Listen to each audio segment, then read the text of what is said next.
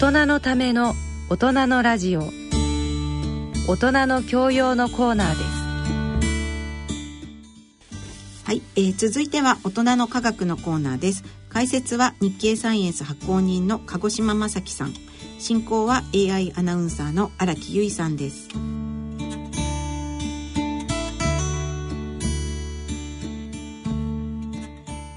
AI アナウンサーの荒木由衣ですご解説いただきますのは日経サイエンス発行人の鹿児島正樹さんです。鹿児島さんよろしくお願いします。はいよろしくお願いします。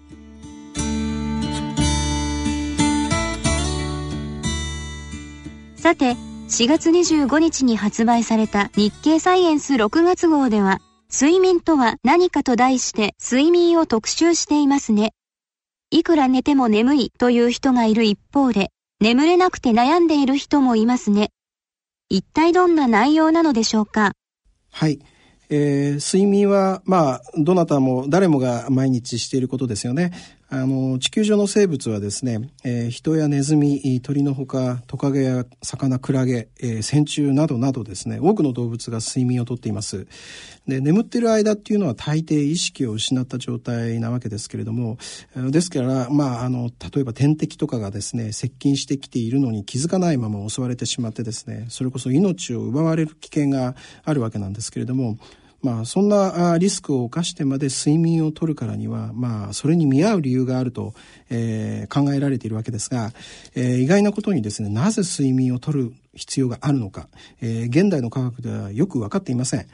えー、そんな中でですね、まあ、今回の特集は記事2本立てでしてですね、そのうちの1本ではですね、えー、筑波大学の国際統合睡眠医科学研究機構の、えー、柳沢正史機構長らのグループが、えー、睡眠に関わる体内物質を脳内で見つけて、えー、それらが睡眠と記憶に深く関わっていることを突き止めたことを紹介しています。いろんな生物が睡眠をとっているんですね。でも、睡眠をとる理由というのは身体を休めたり、脳を休めたりするためだと考えていましたが、そうではないのですか？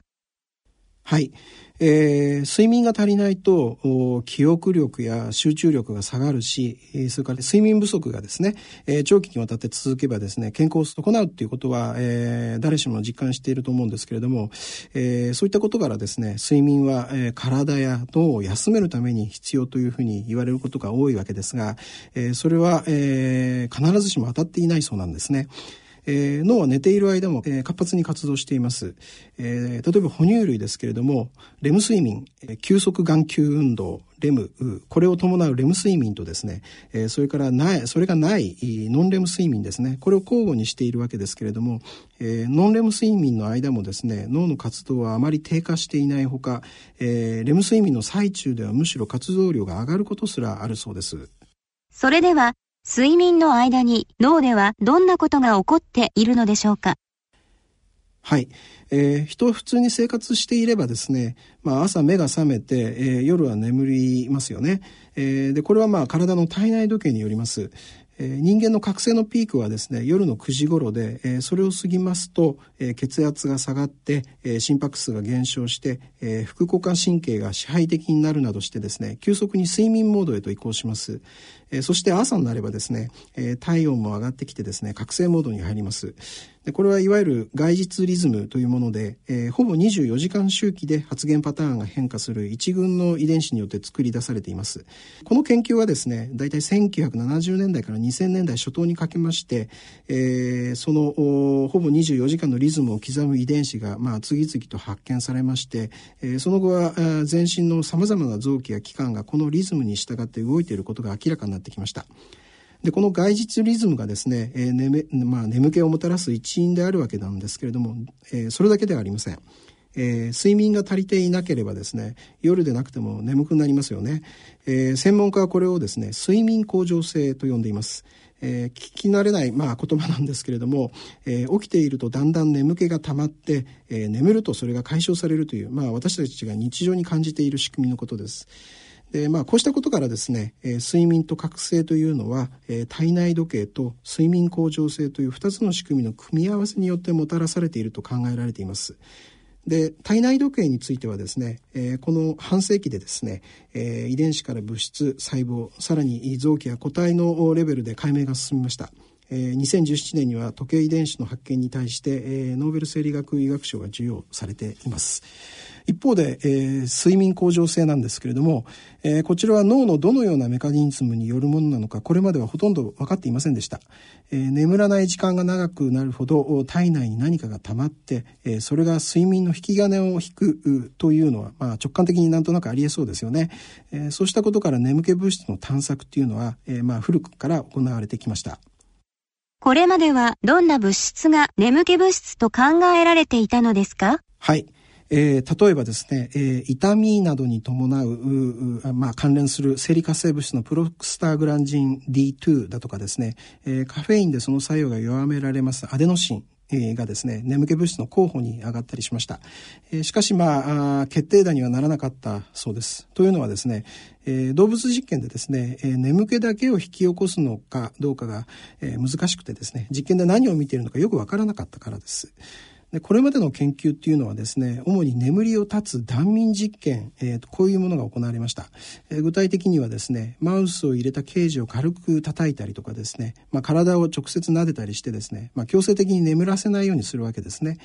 えー、脳波や行動から眠気が生じていることを確かめて断眠時間を次第に長くしながら脳で発現しているタンパク質や生理活性物質などを調べて、えー、眠気とともに蓄積する物質を探したわけです。しかしながらですね、えー、断眠のための介入っていうのは、まあ、それ自体がマウスにとって強いストレスになります。えー、脳内で特定の物質が、まあ、増えたり減ったりしていてもですね、果たしてそれがストレスのせいなのか、それとも眠らなかったためなのか、まあ、区別が難しいわけですね。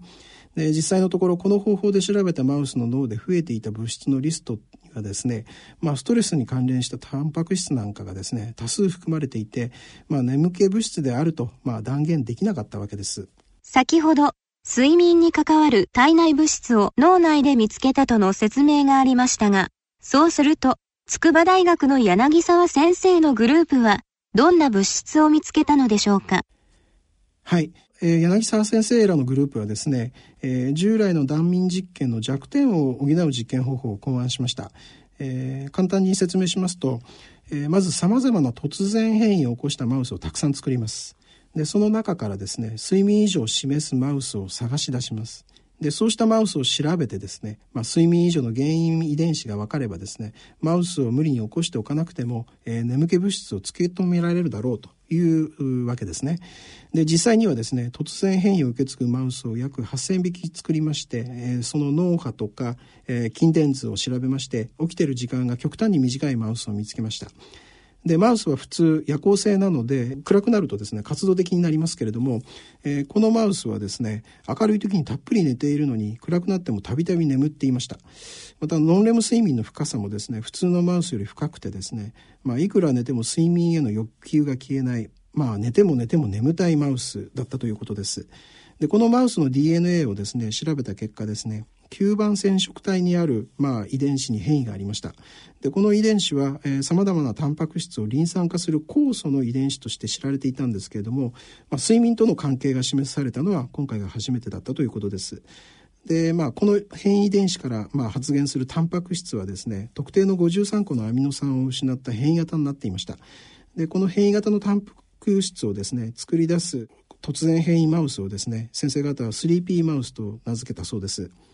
でさらにですね、えー、ゲノム編集技術を使いまして、えー、このタンパク質のうち、えー、3P マウスと同じ53個のアミノ酸を作れなくなるようにした遺伝子改変マウスを作りました。でするとですねこの変異型マウスはですねまさに 3P マウスと同じ睡眠異常を示しまして、えー、3P マウスの異常を引き起こしているのは紛れもなくこのタンパク質の変異であるということを突き止めることができたそうです。ものすごくたくさんのマウスで研究したのですね。はい。えー、さらにですね、3P マウス同士を掛け合わせて、えー、コマウスを作りました。えー、最初の 3P マウスは父親からは変異した遺伝子、それから母親からは正常な遺伝子を受け継いでいます。で、その掛け合わせによって得られるコマウスは、えー、この遺伝子が2本とも変異した 3P ホモマウスであるか、あ一方だけが変異した 3P ヘテロマウスか、ああるいは両方とも変異がない正常マウスかのいずれかになります。で、できたコマウスの脳波を測ってですね、睡眠と覚醒のリズムを調べたところ、変異遺伝子が増えるほど睡眠は長く、え、しかも深くなったということです。でスリーピーマウスのリン酸化酵素にはですね、中央部分に欠損があるそうで、えー、この部分のアミノ酸配列は、マウスや人、ウサギ、イルカといった、えー、哺乳類のほかですね、鶏だとかトカゲ、ツメガエル、ゼブラフィッシュでもよく似通っているということが明らかになりました。え、さらにはですね、え、脊椎動物だけでなくて系統的には離れた症状梅や線虫にもですねよく似た配列が見つかりました、えー、名古屋市立大学だとかそれからな筑波大学の他の研究者がですね、えー、ゲノム編集技術で、えー、症状梅や線虫のこの遺伝子に変異を入れたところですね睡眠行動が変化したということです。一般にですね、種を超えてアミノ酸配列がよく似ているタンパク質というのは重要な機能を持っていることが多いんですけれども、えー、まあ、変異が入って配列が変わったものは生き残るのが難しくなるので、まあ、進化の歴史の中で、えー、多されてしまいます。で、このタンパク質は極めて、えー、広範の動物が持っておりまして、えー、生物の生存に直接関わるタンパク質である可能性が高いと考えられています。えー、そのタンパク質が睡眠と覚醒を制御している可能性が浮上してきたというわけですね。眠気物質の正体に近づいてきたわけですね。はい。えーまあ、この成果をですね、えー、柳沢先生たちはですね、2016年にネイチャー誌にスリーピーバウンスの作成とその原因遺伝子という形で発表いたしました。えー、しかしこの時はですね、えー、この遺伝子の変異がどのようにマウスの眠気につながるのか分かっていなかったそうです。でその後、まあ、柳沢先生はですね、えー、かつてアメリカで、えー、同僚だった、えー、生化学者の劉博士、えー、がですね、えー、筑波にやってきまして、えー、スリーピーマウスを使って眠気の正体物質質を突き止めようと劉博士考えました、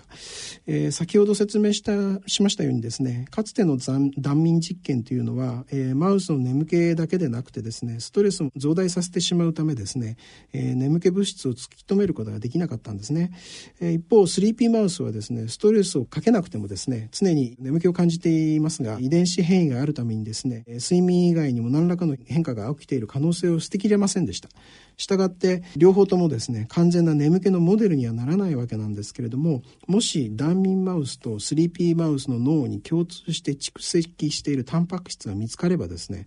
眠気物質の有力候補になるはずですね。まあ、劉博士はそう考えまして実験を始めたということです。具体的にはですね、6時間強制的に断眠させたマウスと、それから自由に眠らせたマウスの脳を比べまして、えー、存在量が異なるタンパク質、これを洗い出しました。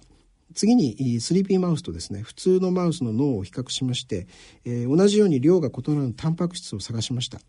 えー、ところが予想に反しまして断眠マウスもそれから 3P マウスもですね、えー、脳で発現しているタンパク質の量自体はですね自由に眠っている普通のマウス。これと大差がないことが分かったそうです。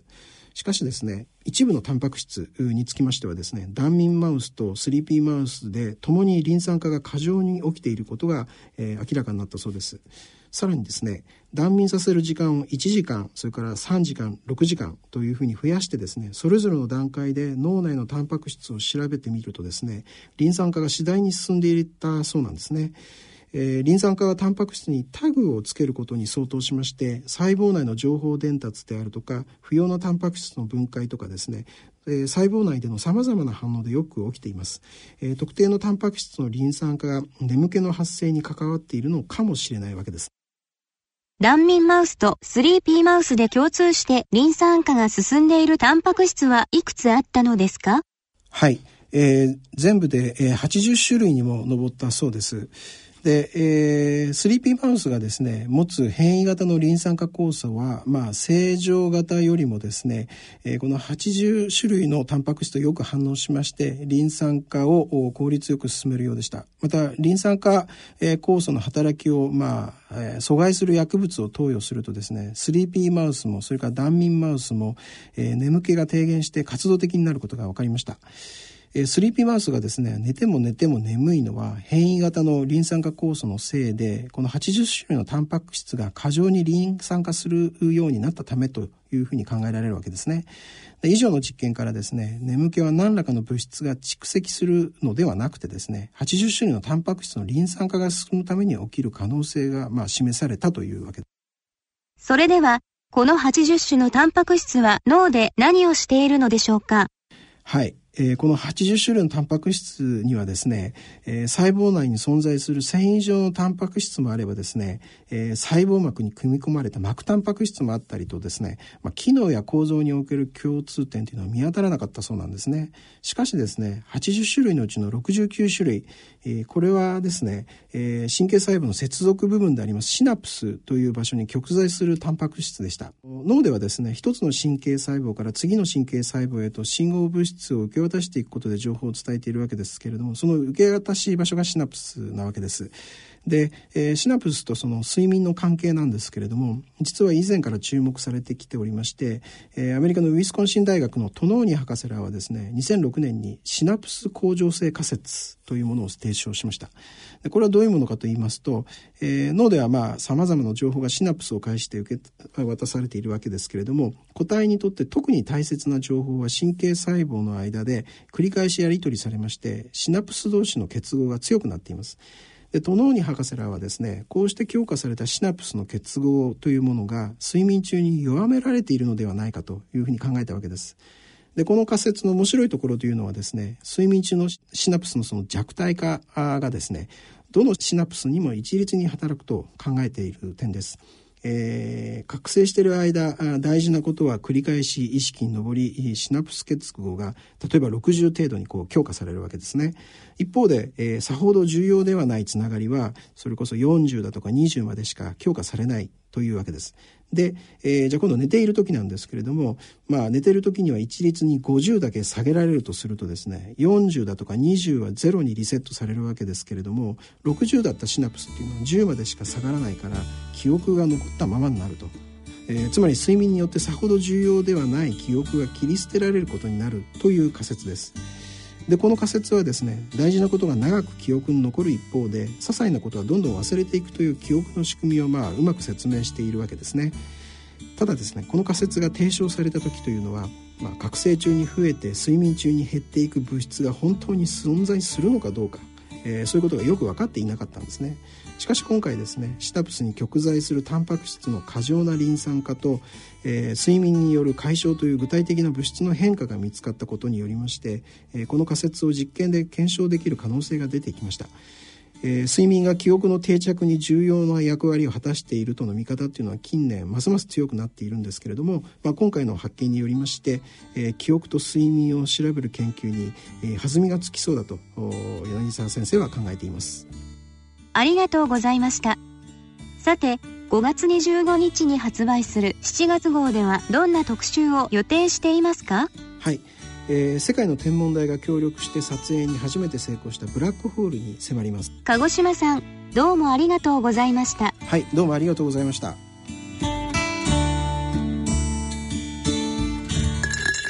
大人の音楽のコーナーです。今回は2018年大人のバンド大賞優秀賞受賞曲松岡美也の白髪バージンをお聴きください。